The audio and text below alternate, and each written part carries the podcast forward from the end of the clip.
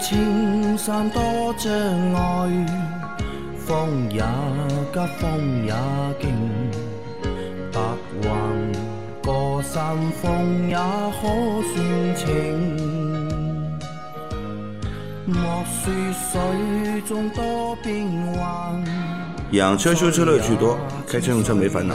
大家好，欢迎收听老秦汽修杂谈，我是老秦。大家好，我是老秦的小工杨磊啊。那我们新的一周的节目又开始了。那我们现在回答上个星期我们收到的问题啊。第一个问题，秦师傅、杨磊、阿 Q，你们好，请教一个轮胎问题啊。二零五五 R 十六，米其林皓月的轮胎要五百六十九元每条，马牌的同规格也是金胎，只要三百八十九元每条，京东自营。请问实际驾驶体验差距有这么大吗？用在高尔夫上，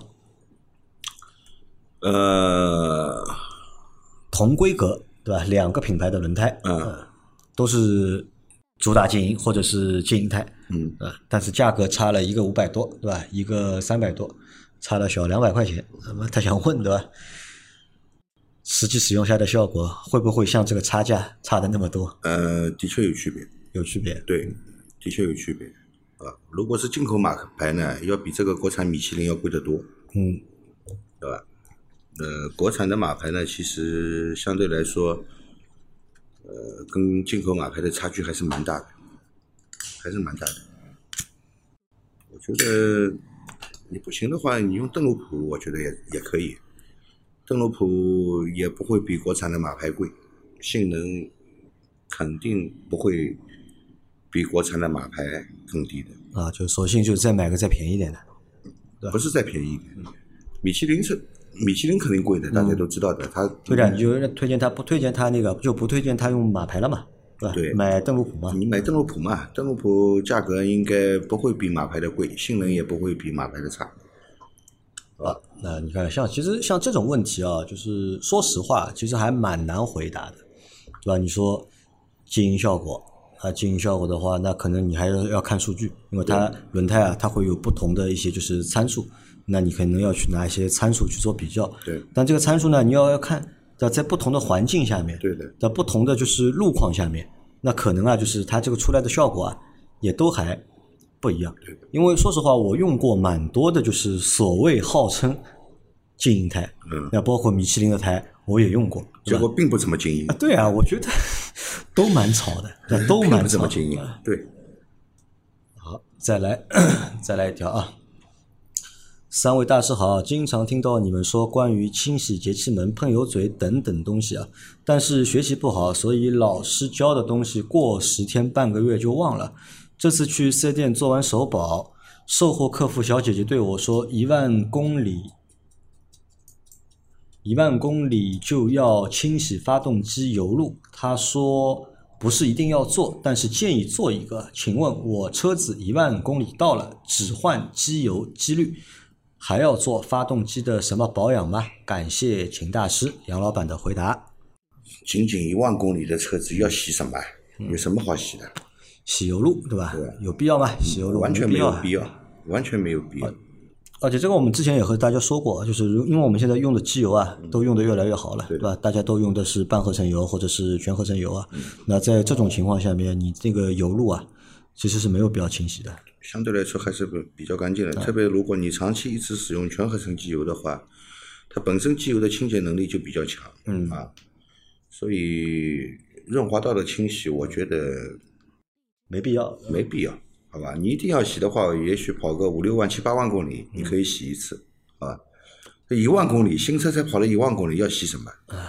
没必要啊，没必要，因为这个你看，这个小姐姐也是试试，她也是试试运气嘛，对吧？嗯，看一下你愿不愿意，对吧？对你要愿意做，她可能这一单她有个几十块钱的提成，对的。那你要不愿意做。几，十块钱没有的，但是他们个人有业绩的，啊就是说一个月你要做对吧？啊，你要做一百五十万，嗯。或者是低一点的几十万总归要做的啊，，对吧？我我指他那个嘛，几十块钱有那个奖金提成嘛，嗯，不是的，他们首先要完成就是业绩。业绩指标，嗯，对吧？如果每个人过来就是只只是做个小保养，换个机油机滤的话，那价格有限嘛，他这个一个月的指标肯定是完不成的，啊所以要推点东西给你。所以会推推一些服务给你。啊，而且呢，你看像这种服务也比较好推，为什么？你看不到，你知道吧？嗯，你不知道里面到底多脏，到底需不需要清洗，对吧？他如果上来就和你说一万公里说。师傅、先生、客户，对吧？你的这个刹车片，对吧？要换了，啊，这个你要骂他的，啊，你要骂的，对吧？你你看得到那个刹车片的厚薄的嘛？你说发动机里面的东西，对吧？那么多的管路，对吧？那随便他说，如果你也没有印象，你也很难判断啊，这个东西到底要还是不要。但是一万公里的确是不要的。那关于你说到这个点呢，我觉得也是啊，就是不是你学习不好，我觉得这个不是你学习不好的问题啊，就听过过个十天就忘记了，这个是正常的，这个是每个人脑子都是这样的。如果我们可以把你每一样听到的东西、看到的东西啊，都过目不忘记在脑子里的话，那这个你是神童了啊，你就不是普通人了。所以就是还是建议大家，就建议大家呢，就平时啊，就是多听我们的节目啊，因为什么东西是这样的，就是一次两次你记不住，听多了、看多了，对吧？你不行就听个一年，对吧？一年，其实我们你看这个节目六百多期，对吧？这是第六百四十六期，但是我们回答的问题啊，无外乎啊，大概就在一百个问题里面，就来来回回兜圈子，对吧？就可能就一百种问题都不到，对吧？就来来回兜圈子，和大家这些问题已经盘了，就是二零一九年开始盘了两三年了，已经，对吧？我们的目标是什么呢？就是我我们也不指望，对吧？你们把所有东西都学会，就指望呢，我们做的所有的内容啊，你们能够记住个百分之七八十。那记住了之后呢，在以后修车的过程当中啊，或者判断自己车的一个状况的过程当中啊，你们就有信心了，有游刃有余了就。来再来一条，呃，还有个问题请教一下，请大师，像我的车子带自动启停的功能，但是我感觉不怎么好用啊，想把它永久关闭了，但是每次上车启动它默认就是开启的，我自己有什么办法可以把它永久关闭吗？还是要找专业的人修理师傅来。我想把它关闭了。几年后我的电瓶坏了，我就换一个普通的电瓶。我看了一下四 S 店的报价，普通的电瓶比我这个带自动启停的电瓶便宜七百九十元啊，普通电瓶八百九十九啊，带自动启停的电瓶一千六百九十九。我想问一下，如果把自动启停能永久关闭以后换电瓶，我还可以省七八百块，这个功能又不怎么好用，请问我的这个方案，几位前辈和大师怎么看？指点一下。嗯，可以。这也是一个老生常谈的问题啊，大家问的也非常多啊。关于目动启停啊实说过很多遍。啊上个星期大概就回答了两个和这个相关的问题，对可以的啊。就首先就是第一就是电瓶可以换的啊，对的就你不用那个 AGM 的电瓶用普通电瓶，那其实也是可以用的，对吧？那你在不用那个自动启停功能情况下，那如何关闭这个功能呢？关闭这个功能一般是关闭不掉一般关闭不掉，啊、有些车辆呢它是有开关的，你就是打着火以后呢，你按一下那个开关，嗯，它在你接下来的行驶过程中，它这个功能就不执行。但你再重新启动一下的话，它默认它还是开启的对，它是默认开启的。有没有永久把它关闭掉的？永久关闭掉呢？要看车型的。那么有些车型呢是可以安装一个欺骗器，嗯啊，就是 行车电脑还是认为这个功能在被执行，嗯啊，其实是已经这个插头被断开，我插上一个欺骗器，啊，那么呃功能被执行，但是就是功能在逻辑上它是被被执行了啊在实际上物理上没有被断开了已经啊，物理上没有被执行，因为你不能简单的拔拔开这个插头，对吧？你拔开这个插头呢，它是要报故障的。啊，那这个是用那个欺骗器，还有对的方式吧？呃，还有的车我跟你说，连个开关都没有，就是强制你使用的，如果用那个电脑把它刷掉呢？刷不掉的，刷不掉这个功能刷不掉。这个功能是刷不掉的啊，好吧？那所以这个啊，就是就这么回事了，没办法啊。呃，这个激励功能其实也好多年了，也对十年应该有了吧？有了啊有十年了，有十年了，因为当初我买宝马的时候有这个功能，我觉觉得很高级，级太高级 别人车都没这个功能，是吧我这个车 有这个功能。我同学还问我这个功能到底有什么用？省油啊！你看，哎，我停车的时候就等红灯的时候，我一脚踩下去，车安静了，动都不动的。那你看你的车，哦，还要那个。啊，再来下一条。三位老板好，我的车发生了小剐蹭啊，感觉是车门和车呃车骨上蹭到了别人的油漆，用牙膏试过去不掉，有什么办法吗？谢谢。和别人发生了剐蹭，对吧？轮毂和那个车门上有了别的车的油漆，啊，怎么去掉？这个用茶牙膏的确是很难去除的，好吧？这个你可以用什么呢？用抛光吗？呃，用用化清剂，化清剂啊用汽油啊啊，用这个呃柏油清洗剂，嗯，其实都擦得掉。就用那个可以溶解油漆的溶用剂，溶剂类的。嗯溶剂类的啊，都可以就可以去啊。对，轮毂上也能够都去掉，能能去掉能去掉的，对吧？啊，好的，就不需要就是去抛光。呃不不用不用，好那呃，但我在想啊，如果它轮毂上也蹭到，它啊，它是撞到别人车身，对吧？轮毂也碰到啊，有这个可能，可能或者它是一个 SUV，车比较高一点。来，再来一条，呃，这是最新一期吧？秦老板、杨老板好，请教秦老板，零九款汉兰达换变速箱油，除了原厂的一千多，您这有啥好推荐的？二十万五百公里啊，换变速箱油有啥要特别注意的吗？谢谢。呃，如果你一直听我节目的话，嗯我觉得你不会问这个问题，至少这个前半个问题你不会问。对这个问题会被老秦骂的，对的，你为什么要用第三方的油呢？对吧？为什么要用第三方的油呢？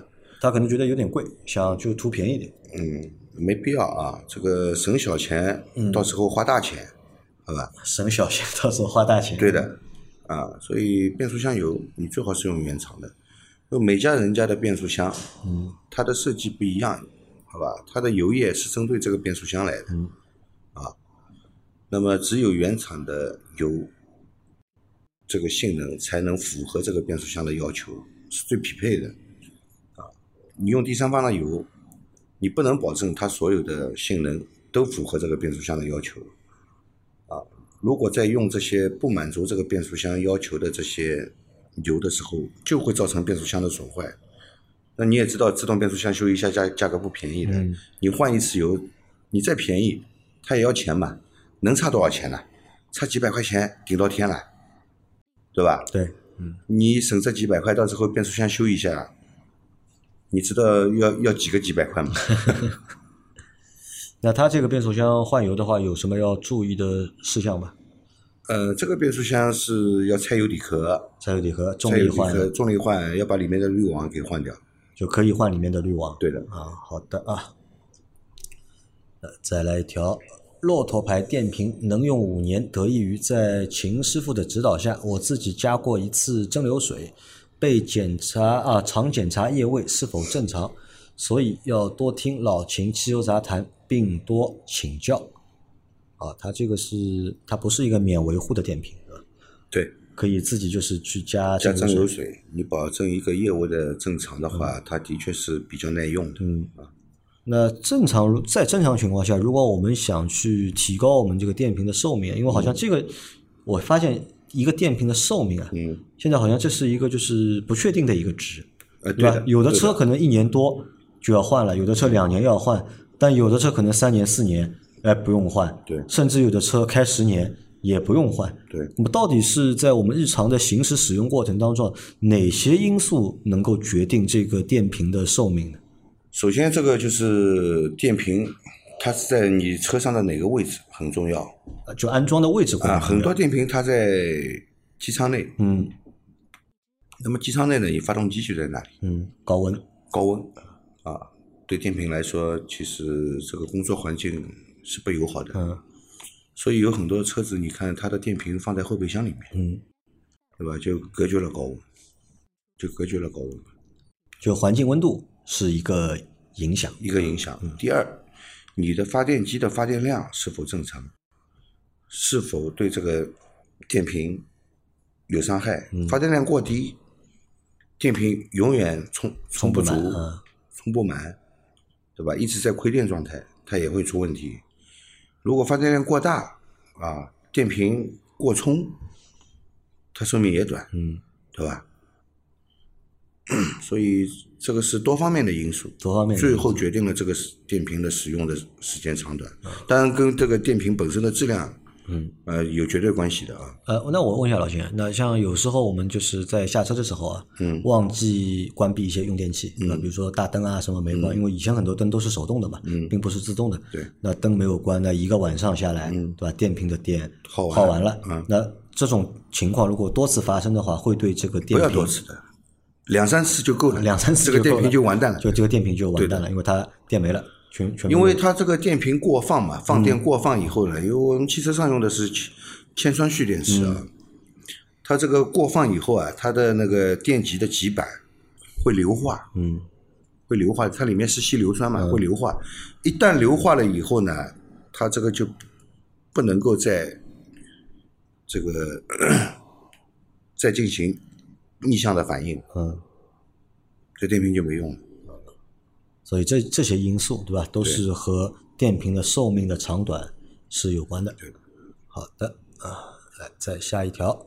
秦师傅好，杨老板好，我的车是标致三零零八一五款一点六 T 六 AT 爱信变速箱，在六万公里时换过变速箱油，当时用的重力换油。昨天八万五千公里，在途虎做保养时，技师检查变速箱油里有杂质，说是铁屑，建议我用循环机更换变速箱油。请教秦师傅啊，我的车距离上次换变速箱油才两万五千公里，现在有杂质，需要更换变速箱油吗？是用重力还是循环机？谢谢。小伙伴在去做保养的过程当中，对吧？呃，保养师傅和他说，嗯，变速箱里面有杂质，对吧？这是这家人家惯用的伎俩。呃，我先问第一个问题啊，就是我们可以通过什么样的方式去判断这个变速箱油里面有没有杂质？嗯，什么叫有杂质啊？啊变速箱油里面有杂质，什么叫杂质？你先告诉我。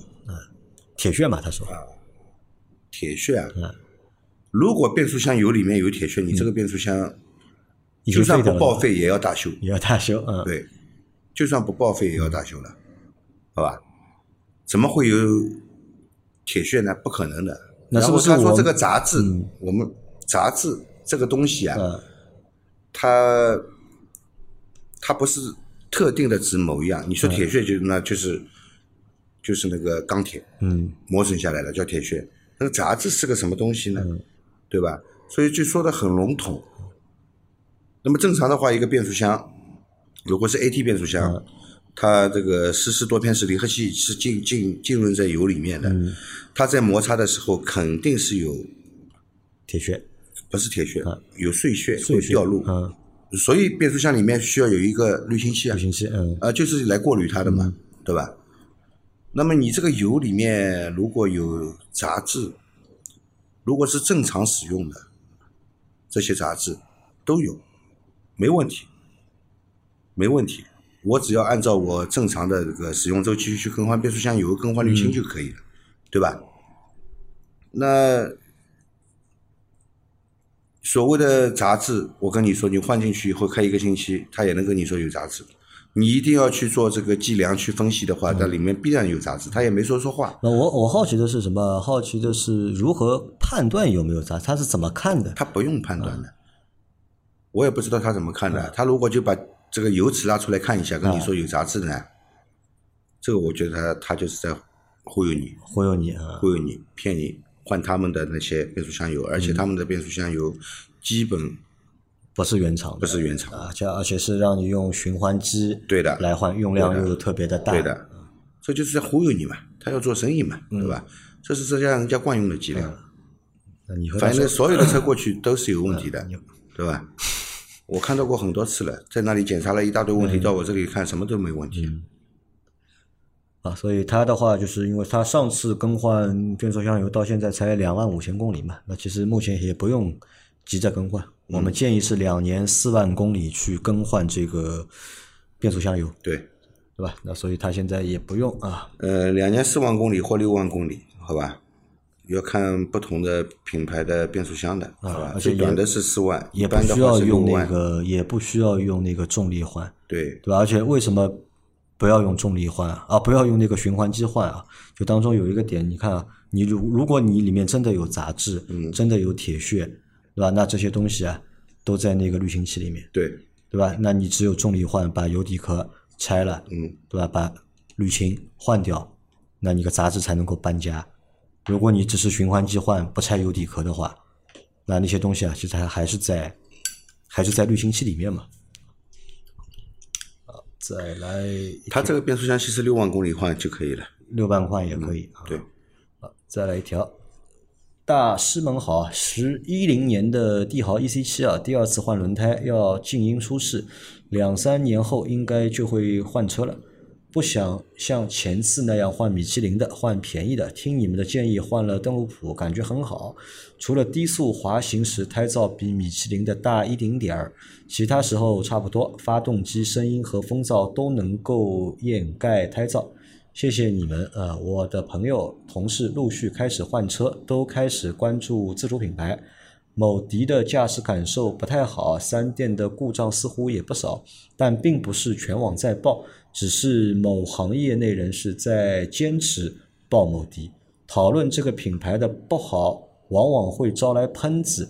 某瑞似乎也不能报缺点，自主车企长城、长安、吉利、传祺等，你们能不能评价一下他们的价值取向，特别是质量稳定性、可靠性取向方面的取舍？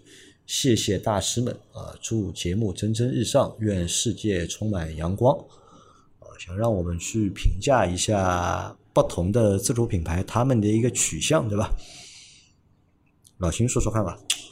我觉得啊，这个产品就是产品，我们应该更纯粹、更简单一点，嗯对吧？不要被某些呃，被某些舆论也好，嗯啊，被某些这个文化也好，被某些这种，啊，我也不说了，被某些情绪吧，啊，对吧？情绪，关键是情绪。对了，去带动，好吧？我们在买产品的时候，首先应该应该关注的是这个产品本身的质量、耐用性。另外，这个产品它适不适合我，这是首先要考虑的，好吧？是不是适合你？你需不需要这个产品？对对吧？它是否能够满足你的需求？这个是我们应该首先第一点要去考虑的，对吧？在考虑完这些东西之后，对吧？可能再去考虑一下，对吧？这个品牌，对对吧？给你的感觉到底这个品牌的属性啊，再去考虑这个年轻的还是运动的，还是成熟的，对吧？是装逼的还是低调的，或者怎么样，对吧？但是现在呢，说实话，就是大多数啊，大多数情况下，我们在选车的过程当中啊，我们是反过来的嘛，对吧？我们可能是先看品牌，嗯，对吧？但是你看，如果你说先看品品牌，不同品牌有不同不同属性，这个我觉得没毛病，对吧？但是反过来再看一件事情，一个品牌下面有好多车了。对的，对吧？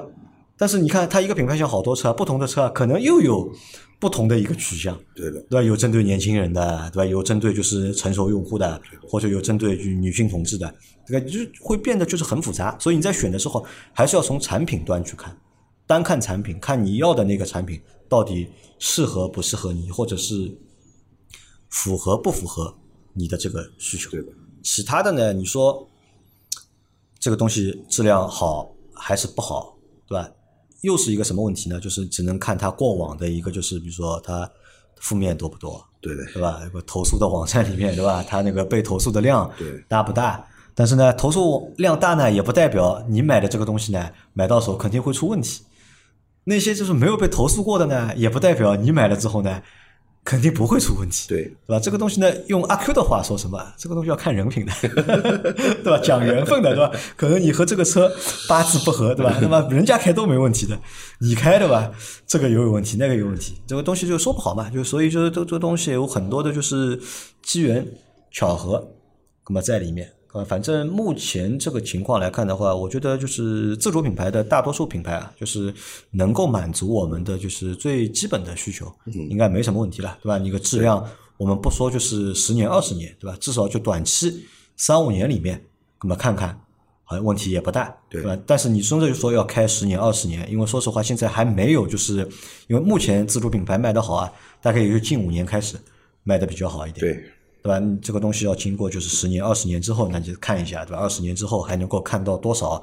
哎，在二零二二年买的车，对吧？或者在二零一八年买的车，如果那个时候那个车还很多的话，那这个说明那个质量，那这个是 OK 的，没嗯，问题。质量真的好了。啊，但现在呢，就是说不清楚。现在只能说现阶段在新车情况下，你买回来用，对吧？这个都 OK，都正常，对吧？其他的话嘛，也就没什么了。而且呢，就是少看什么呢？少看网上那些就是少看网上那些就是车评人啊，或者是那些就是帮你吹这个车吹那个车的。对，我告诉你一个原因啊，很简单啊，一台车，一台被吹出花的车啊，你拿这个车啊，你拿这个内容啊，你跑去主机厂，哪怕找那个主机厂老板，对吧？你问他，或者找工程师问他，对吧？你能帮我说出这个车的优点缺点，就是按照他这个样子来说吧，他们自己都说不出来。对，他们没能力说，他们可能造产品，他们 OK 的，他们能造这个产品，能让这个产品质量稳定，对吧？这个他们有本事的。但是其他的那些就是精神属性，你所谓的风格或者所谓的取向，这个其实都是广告公司啊，或者是营销公司，对吧？就是赋予他们的，赋能给他们的，对对吧？并不是就是主机厂它出来的时候他就知道 啊，这个车就是能这么卖或者能那么卖，他们自己也都搞不清楚的，所以买车对吧？你说最早刚开始不了解不懂对吧？那可以就是看看这种取向啊或者什么啊找自己合适的。但你一台车两台车买过开过之后啊，其实你自己就比谁都清楚你到底需要什么样的车。是的，去试驾一下，对吧？这个车你看得上去试驾一下，试个十分钟、二十分钟，那基本上就知道了这个车适合我还是不适合我，好吧？那这个问题就回答到这里。呃，再来一条，再来一条是秦大师杨老板，你们好，请教一个选车的问题，考虑买一台 MPV，现在纠结在 IMX 八和传祺 M 八。两位大师有什么建议吗？杨老板之前说要做一期 M 八的节目啊，一直没有等到，不知道还有计划吗？祝节目越来越好哦。啊，好像 M 八的节目好像的确是没有做过啊，那做肯定要做啊。那这个节目今争取就是今年里面要做掉，再不做的话，他这时候准我都准备把它卖掉了已经。你现在纠结是买 MX 八还是买 M 八？就是我给你个建议吧，因为我自己买的呢是 M 八，对吧？就 GM 八嘛，当时还叫 GM 八，那现在是叫 M 八。目前呢，这台车也是自主品牌里面 MPV 销量第一名。在四月份的时候，就是通用停产的情况下面，M 八呢就变成了就是全国销量的第一名，就是所有品牌里面它是第一名了。那这台车从就是车型上来说的话，这是一台成比较成功的自主品牌的 MPV。对这个卖的也不便宜，二十多万，对吧？那尺寸五米左右，那和它的就是一个兄弟产品或者是竞品产品 MX 八呢，和它差不多的大小，对吧？差不多的动力总成、配置、功能都会比 M 八更高一些。对价格呢也会比 M 八便宜那么一点点，但是销量呢始终只有 M 八的四分之一或者是三分之一。那我觉得这两台车在销量上有那么大的差别的主要的一个原因在于哪里呢？在于这两台车的外观有点不太一样。M 八呢，我觉得更好看一点。呃，不不不是因为我买这个车我说它好看，是拿这个车还 MX 八做比较外观，我觉得这两台车就 M 八更好看，看上去呢更像家里开没问题，就家用的话没什么太大问题。MX 八呢，就是这个外观有一点点商用的这种感觉，可能你家庭用啊，买个这个车呢，我觉得就看上去有点怪怪的。内饰什么倒都差不多，MS 八的内饰也都不错。那从就是产品的这个质量和稳定性上来看的话，M 八我现在开了两年多了，虽然我开的公里数比较少，我这个车到今年七月份就两年了，到目前也只开了一万两千多公里，那平均一年只开了六千多公里。再再加上今年四五月又是停掉的两个月，使用率对我来说有点低，因为我还有另外一台电车嘛，当时是和这个 M 八同时买的，我那台电车已经四万两千多公里类型那台电车用的比较多，所以目前我的 N 八呢没有遇到什么就是质量的问题，可能因为你开的少，用的少，那你问题还没碰到，我不知道有没有问题啊，那至少目前是质量看上去还是蛮。可靠、蛮安全的，但是缺点是什么呢？缺点是这个广汽传祺啊，在上海的这个 4S 店啊越来越少了越来越少。啊，越来越少。我前两天我们还有一个小伙伴，他还问我了，因为他有台广汽的 GS 八嘛，他说他家门口以前有一个广汽传祺的，他买那个车就在那里保养。他说现在那个店关掉了。哦啊，他就问我，对吧？我因为他听我说，上次我说我家门口还有一个那个广汽传祺的那个四 S 店，他问我是在哪里的，然后我发定位给他，那么他说他也要想去那里保养，因为这个可能是在市区里面，因为我那里已经不算市区了，已经是外环了，嗯，已经是就是在外环这个范围里面算离他家比较近的，否则要去到更远的地方做保养。那在上海的话，这个店就越来越少，这我不知道是什么原因。那荣威的话呢，就是荣威相对于就是自主品牌里面各大品牌里面，就是质量也好，工艺也好，都是一个有保证的车企。在前十年，荣威其实可以算是在自主品牌里面的就是前三位，妥妥的没有问题。但是现在因为可能是因为上汽集团下面车太多了嘛，或者品牌太多，可能出于一个就是品牌各品牌发展的一个战略的问题啊，那荣威在近几年。慢慢的就是退出了这个就是榜首或者是前列的这个位置，但是呢，就是底子还是不错的。那不管你是选择 MX 八还是选择 M 八，我觉得这两台车是目前我们在自主品牌里面能够看到的，就是适合家用的 MPV 这个级别里面唯一的两个值得选的。嗯，因为其实同类产品还蛮多的，有的甚至还比它便宜。但是呢，综合下来看呢，这两台车我觉得都 OK。你选 MX 八也好，你选 M 八也好，都不会有错，好吧？那这个就是你自己决定了，带着你的，因为你买 MPV 嘛，那肯定是要让家人坐嘛，对吧？老婆啊、孩子啊，就带着你的老婆孩子一起去四 S 店啊，两台车去坐一下，感受一下，试一下。因为如果你带你的儿子、女儿都去试一下的话，我相信啊，肯定你的小朋友啊会选择 MX 八。老秦，你知道为什么吧？嗯，M 四八有个很有意思的功能，嗯，就我们那个就是前面不是一个中央扶手箱嘛，就驾驶驾驶排的那一排有一个中央扶手箱，对，MX 八的中央扶手箱啊是活动的，啊，可以动的。它可以从第一排移动到第二排，啊。还能够移动到第三排，啊。并且呢它里面带冰箱，哦，那挺好的，然后你摁一下，对吧？它还有一个自动的，就是升起的一个装置，里面一个茶壶就升起来了。那小朋友的话，我觉得都会蛮喜欢，就是这种配置的，包那括的的确是个亮点，啊，真的算是个亮点。而且呢，就是 MX 八的第二排，哦，也是第一排的，就是座椅的靠背啊，背后啊，它是有一条那个就是 LED 屏的。坐在第二排的人可以通过这个 LED 的屏，嗯去做一些就是娱乐选项的功能，比如说去调节空调的，就是风量、温度，嗯去听一些就是选择什么放歌啊什么，这个还蛮好玩的。我是个人是蛮喜欢那个配置的，因为我当时我是先买了 GM 八之后，MX 八才上市的嘛。如果当时 MX 八如果早点上市的话，有可能就买啊，我可能我就选那个 MX 八了嘛，因为我因为我当时那个牌照就是时间要到了嘛，所以我在那个时间点里把那个车换掉，好吧？那关于这两台车的就是选择，我的建议啊，就这些了。好，那我们今天的这期节目啊，也就先到这里。大家有任何关于养车、用车、修车的问题，可以留言在我们节目最新一期的下方，我们会在下周的节目里面一一给大家解答。我们明天再见，拜拜。拜拜。